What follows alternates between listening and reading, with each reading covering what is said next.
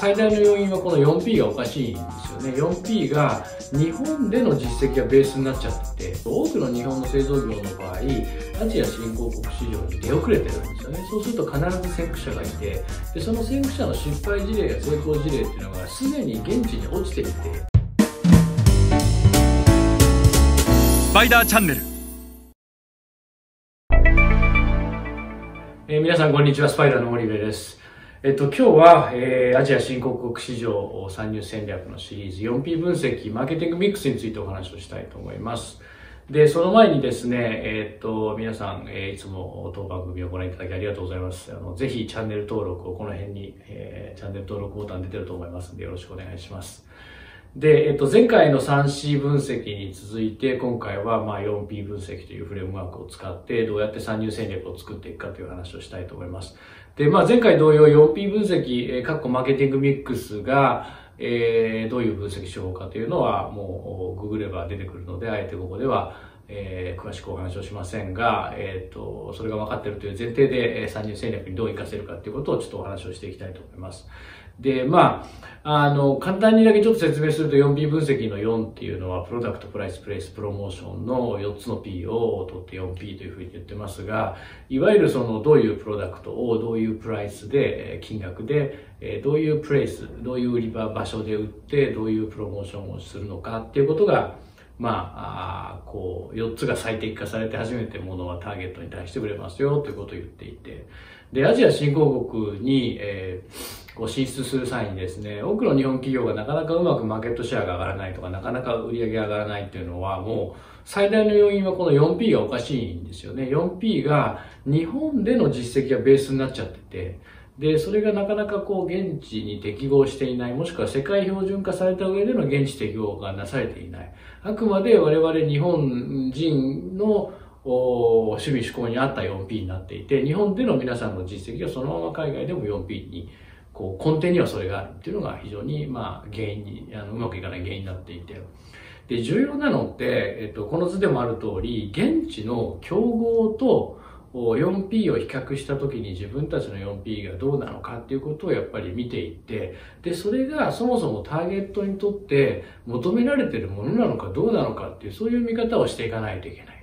例えばその競合 A 社、B 社、C 社、D 社ってまあ4つも並べすぎかもしれませんけど、例えば、えーアジア新興国、中国や ASEAN にこう進出した時に、その国のそのトップ2とかトップ3の競合は、どういう 4P を組んでいるんだろうということをしっかり見ていく。彼らの、まずプロダクトってどうなんだろう。プライスってどうなんだろう。彼らが売っているプレイスってどうなんだろう。彼らのプロモーションってどうなんだろう。これって別に、えー自分たちで、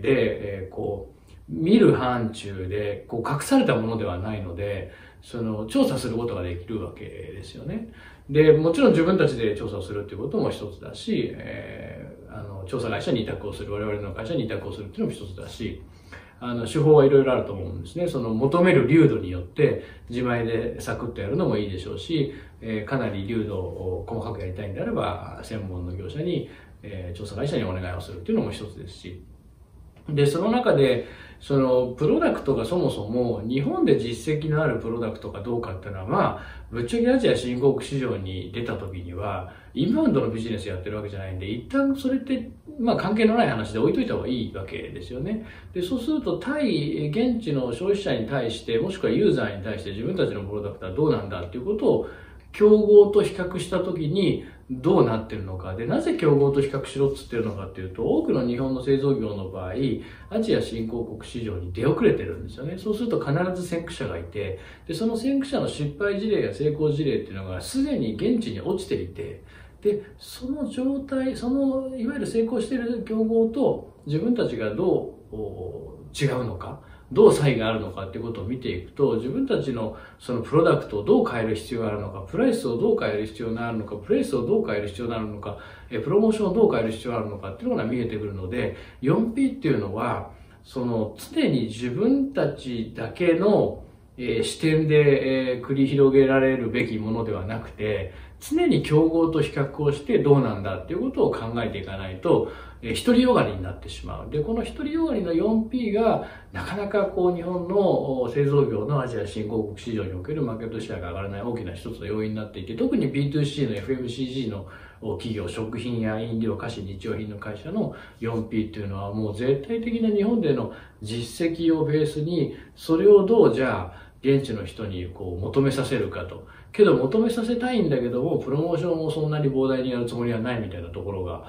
非常に大きくあって、そうするとやっぱプロダクトとプライスとプレイスって非常に重要になってくるわけですよね。でも、それを対競合と比較して、その際がどうだっていうことをしっかりと見ている日本の消費財メーカーって非常に少ないので、そこはやっぱり常に競合と自分たちの 4P を比較するっていうことを一つ念頭に置いていただけると、自分たちの 4P はもっともっと良くなっていくし、それがターゲットにしっかりはまってくるんだと思います。えそれでは今日はこれぐらいにしたいと思います。また次回お会いいたしましょう。